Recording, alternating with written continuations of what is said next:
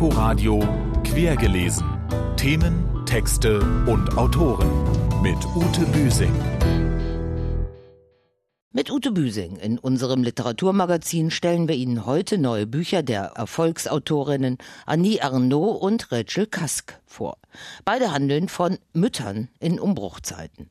Außerdem im Aufgebot Christa Wolf und Sarah Kirsch und einmal mehr Margaret Atwood, gerade 80 geworden. Herzlich willkommen zu Quergelesen.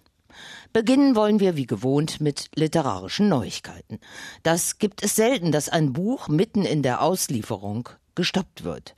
So verfuhr der Ullstein Verlag jetzt mit der deutschen Übersetzung von Common Sense die gewaltfreie Rebellion gegen die Katastrophe und für das Überleben der Menschheit des Extinction Rebellion Mitbegründers Roger Hallam. Es hätte am 26. November erscheinen sollen. In einem Interview mit der Zeit hatte Hallam den Holocaust als fast normales Ereignis bezeichnet und als nur einen weiteren Scheiß in der Menschheitsgeschichte. Diese ungeheuerlichen verbalen Entgleisungen, eine Relativierung des Holocaust, führte auch zur Distanzierung des deutschen Zweigs von Extension Rebellion von Roger Hallam und zu zahlreichen politischen Interventionen, darunter von Bundesaußenminister Heiko Maas und dem Grünen-Vorsitzenden Robert Habeck. Ebenfalls im Interview mit der Zeit hat der umstrittene Literaturnobelpreisträger Peter Handke eine neue Wolte geschlagen. Dort erklärte er seine Fürsprache für Serbien mit dem Unterschied zwischen Journalismus und Literatur. Kernzitat eines ansonsten launigen Altherrengesprächs Kein Wort von dem, was ich über Jugoslawien geschrieben habe, ist denunzierbar, kein einziges. Das ist Literatur. Bis zur feierlichen Vergabe des Literaturnobelpreises in Stockholm am 10. Dezember wird der Streit um Handkes Positionsnamen für Serbien mindestens weitergehen. Einer wird dieser Tage, am 2. Dezember genau, 75, der in Berlin und in der Uckermark zurückgezogen lebende Dramatiker und Schriftsteller Boto Strauß. Der wegweisende Dramaturg der frühen Schaubühne, später dann Garant für gehobene Boulevardstücke an diesem Theater wie Groß und Klein oder Schlusschor, hat vor allem in seinen Stücken stets das Schwere leicht gemacht. Zuletzt vor zehn Jahren in Leichtes Spiel. Mit seinen zivilisationskritischen Essays, angefangen bei anschwellender Boxgesang, machte er sich nicht immer Freunde. Vor vier Jahren erklärte er sich in einer Glosse für den Spiegel selbst zum letzten Deutschen. Angesichts der Flüchtlingskrise unkte er darin über das bevorstehende Ende der deutschen Geistesgeschichte. Das führte zu Bezichtigungen, Strauß würde populistischen Strömungen Vorschub leisten. Zum 75. Geburtstag gibt es jetzt bei Hansa den melancholischen Band Zu oft umsonst gelächelt. Wieder erzählt Strauß darin episodenhaft von Paaren, Passanten, Passionen und Enttäuschungen, nicht zuletzt von der Unbestimmtheit zwischen Mann und Frau. Und sie ist 80 geworden, die große Gegenwartsautorin Margaret Atwood. Gerade haarscharf am Literaturnobelpreis vorbeigeschlittert, dafür mit dem Booker Prize ausgezeichnet. Unsere Korrespondentin Antje Passenheim porträtiert die Nimmermüde. Bedenken Sie, dass ich alt bin. Als Margaret Atwood das in einem Interview sagt, ist sie 36, hat seit 20 Jahren Bücher geschrieben und ist mit ihrer Vision der Wirklichkeit immer ein paar Jahre voraus.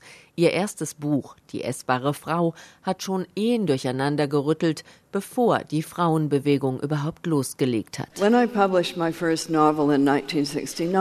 ich 1969 meinen ersten Roman veröffentlichte, bekam ich viele Fragen von männlichen Reportern, etwa die Mögen Männer sie? Antwort, welche Männer? Answer, which men? Bis heute setzt sich die zierliche Frau mit der starken Persönlichkeit mit dem weiblichen Rollenbild auseinander. Doch als Feministin hat Edward sich nie gesehen. Sie lässt sich in keine Ecke stecken. Ihre scharfen Augen brauchen den weiten Blick. In ihrer düsteren Fiktion gibt es nichts, was es nicht auch in Wirklichkeit gibt. Die grausamen Geschichten aus der Fantasie der in Ottawa geborenen Schriftstellerin sind oft zum fast nicht aushalten, so wie das Leben in ihrem Fantasiestadt Gilead, ehemals die USA. Infolge schwerer Umweltkatastrophen ist die weiße Rasse unfruchtbar geworden. Nur wenige Frauen können noch Kinder bekommen. Man nennt sie Dienerinnen und verteilt sie in die Familien der oberen Klassen. Der Report der Markt. Es ist die Geschichte eines Terrorregimes, in dem junge Frauen als Gebärsklavinnen gehalten werden. Der Report der Markt hat spätestens seit seiner Emmy gekrönten Serienverfilmung einen weltweiten Hype ausgelöst. Ketzerei. Dafür hängen sie dort. Als Stipendiatin hat Edward den Roman Im Schatten der Mauer in West-Berlin begonnen. Auf einer deutschen Schreibmaschine mit dem Kalten Krieg um mich herum. Das hat sie inspiriert, sagt Edward. Damals ahnt sie nicht, dass ein paar Jahrzehnte später ein Mann im Weißen Haus sitzt, der sich damit rühmt, Frauen zwischen die Beine zu greifen. Seit Trumps Wahl ist der Verkauf des Buchs explodiert, weiß die kanadische Literaturprofessorin Marlene Goldman. Sie uh, sorgt sich um den Verlust von scheinbar sicheren Rechten für Frauen, für Einwanderer. Sie zeigt, wie zerbrechlich diese Rechte sind und wie eine Regierung sie einfach kippen kann. Die Mutter von zwei Kindern macht sich für viele Dinge stark etwa die Umwelt. Margaret Atwood hat schon als Kind viel Zeit in den Wäldern von Quebec verbracht. Ihr Vater war Insektenforscher, die Mutter Ernährungsberaterin und eine großartige Erzählerin. Die Vogelliebhaberin verbringt viel Zeit in ihrem Blockhaus in den Wäldern von Quebec. Doch ans Zurückziehen denkt Kanadas weise Prophetin noch lange nicht. Von Margaret Atwood ist zuletzt auf Deutsch im Berlin Verlag Die Zeuginnen erschienen. Sie trat mit einer gefeierten weiblichen Odyssee im 21. Jahrhundert auf dem deutschen Buchmarkt in Erscheinung, die in Großbritannien lebende Kanadierin Rachel Cusk. In Outline, Transit und Kudos hatte sie sich vor allem intensiv mit den Bedingungen weiblichen Schreibens auseinandergesetzt. Jetzt legt der Surkamp Verlag nach mit ihrem Memoir Lebenswerk über das Mutterwerden, das bei seinem Erscheinen in Großbritannien 2001 als skandalös wahrgenommen wurde. Was ist dran? Lisa Kreisler hat diese Kartografie widersprüchlicher Emotionen gelesen. Die Transformation beginnt mit der Schwangerschaft. Ein Mädchen wächst im Bauch der Erzählerin heran. Einmal zeigt es sein Gesicht beim Ultraschall. Aber seine Existenz ist für die werdende Mutter genauso abstrakt wie die Vorstellung der Geburt. Die Erzählerin bleibt im Dunkeln darüber, was sie erwartet. In ihrer Romantrilogie, mit der Rachel Cusk in den vergangenen Jahren auch in Deutschland berühmt geworden ist, hörte die Hauptfigur, eine Schriftstellerin, anderen Menschen zu, während sie kaum ein Wort über sich selbst verlor. Lebenswerk ist gewissermaßen das Negativ dieser indirekten Erzähltechnik. Denn hier ist das Ich die Quelle aller Geschichten. Nach der Geburt macht dieses Ich die erschreckende Feststellung, dass nichts mehr ist, wie es mal war. Der Körper hat sich verändert.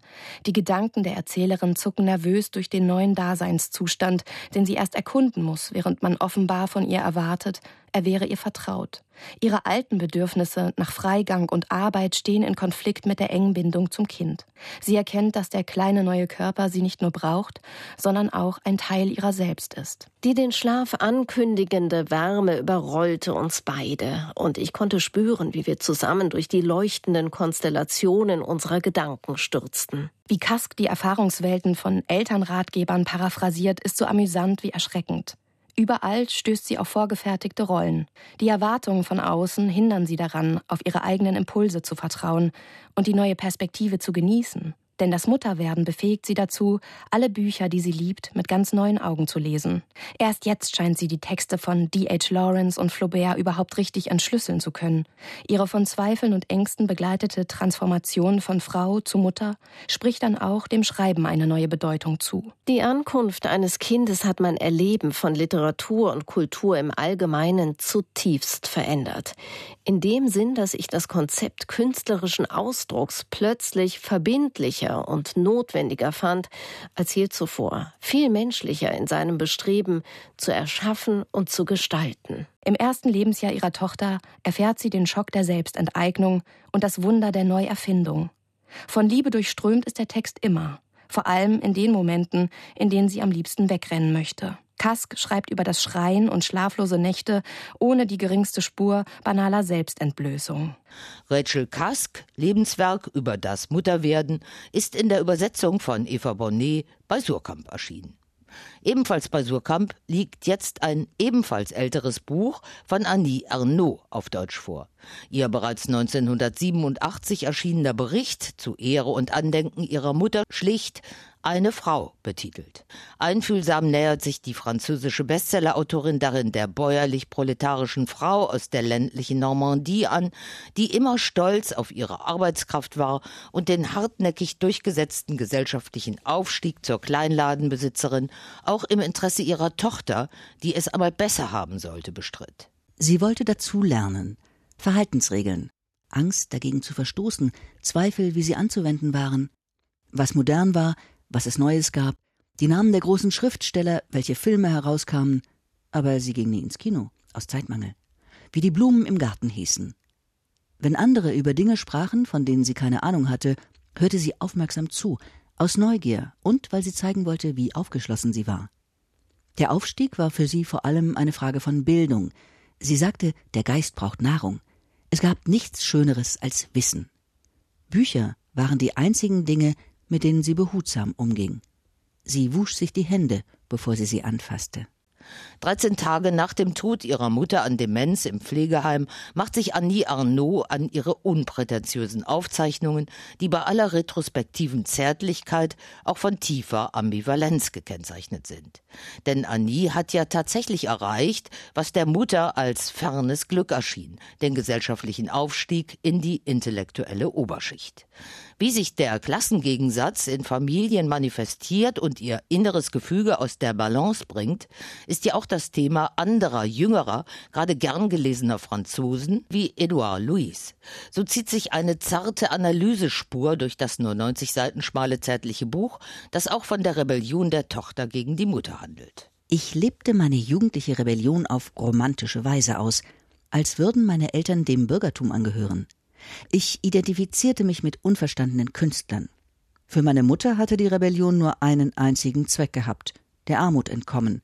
Und nur eine einzige Form, arbeiten und Geld verdienen, damit man es genauso gut hatte wie andere. Daher der bittere Vorwurf, den ich nicht begriff, genauso wenig wie sie mein Verhalten verstand. Wenn wir dich mit zwölf in die Fabrik geschickt hätten, wärst du jetzt nicht so. Du weißt gar nicht, wie gut du es hast. Und auch die wütende Bemerkung, die sie oft machte, da geht sie schon aufs Pensionat und taugt trotzdem nicht mehr als andere. Manchmal stand ihr in Gestalt ihrer Tochter der Klassenfeind gegenüber. Das Buch erzählt von der hübschen, kräftigen Blondine, die durch Kriege und Wirtschaftskrisen hindurch unbeirrt das Überleben meisterte, ihrem Ehemann den Marsch blies und versuchte der Tochter durch Überfürsorglichkeit und Verbote sichere und glückliche Wege zu bahnen. Es beschreibt auch den allmählichen Verfall der Mutter im Zeichen der Krankheit Alzheimer, deren Gedächtnisverlust für die Tochter zum Verlust des geliebten Menschen bzw. des starken Bildes von ihm schon vor dem physischen Tod wird. Annie Arnaud, eine Frau, ist in der Übersetzung von Sonja Fink bei Surkamp erschienen. Ebenfalls bei Surkamp wird jetzt im 30. Jahr von Mauerfall und Wende mit zweimal Christa Wolf nachgelegt. Umbrüche und Wendezeiten heißt ein schmaler Band auf Grundlage eines Interviews, das Thomas Grimm vor elf Jahren mit Christa Wolf und ihrem Mann Gerhard geführt hat. Es ist spannend, noch einmal nachzulesen, wie die große alte Dame der DDR und doch auch der gesamtdeutschen Literatur Alltag und Überwachung durch die Stasi, die friedliche Revolution und die vergebliche Hoffnung auf einen wirklich demokratischen Sozialismus reflektiert. Außerdem zeigt sich Wolf als scharfsinnige Cassandra, die drohende Folgen des Klimawandels und die Zunahme rechter Gesinnung voraussieht. Einen anderen Ton schlägt naturgemäß der Briefwechsel an, den Sarah Kirsch mit Christa Wolf von 1962 bis 1992 geführt hat. Einst wohnten beide im selben Land, der DDR, später, als die Dichterin Kirsch ausgereist war, in den zwei Deutschlands, dann wieder im selben Land. Wie sie sich darüber freundschaftlich ins Benehmen setzen, ist lesenswert. Jetzt noch ein Veranstaltungstipp. Am Freitag, dem 29. November um 20 Uhr, feiert Volker Kaminski in der Berliner Letretage am Mehringdamm Buchpremiere mit seinem neuen Roman Der Gestrandete. Es ist wieder ordentlich Raum für Suspense in diesem bei Lindemanns erschienenen Buch über einen Eindringling ins wohlbehütete Leben der Familie Fehrmann in Karlsruhe. Was sich nach und nach über den vermeintlichen Freund, diesen Eindringling, enthüllt, wirft schwierige moralische Fragen auf. Und aus Volker Kaminskis neuem Roman entnehmen wir auch den ersten Satz, der hier unser letztes Wort sein soll. Als das Handy in meiner Sakkotasche klingelte, zog Evelyn die Augenbrauen hoch. Das war's mit Quergelesen für heute. Tschüss, bis zum nächsten Mal, sagt Ute Büsing. Inforadio Quergelesen. Themen, Texte und Autoren mit Ute Büsing.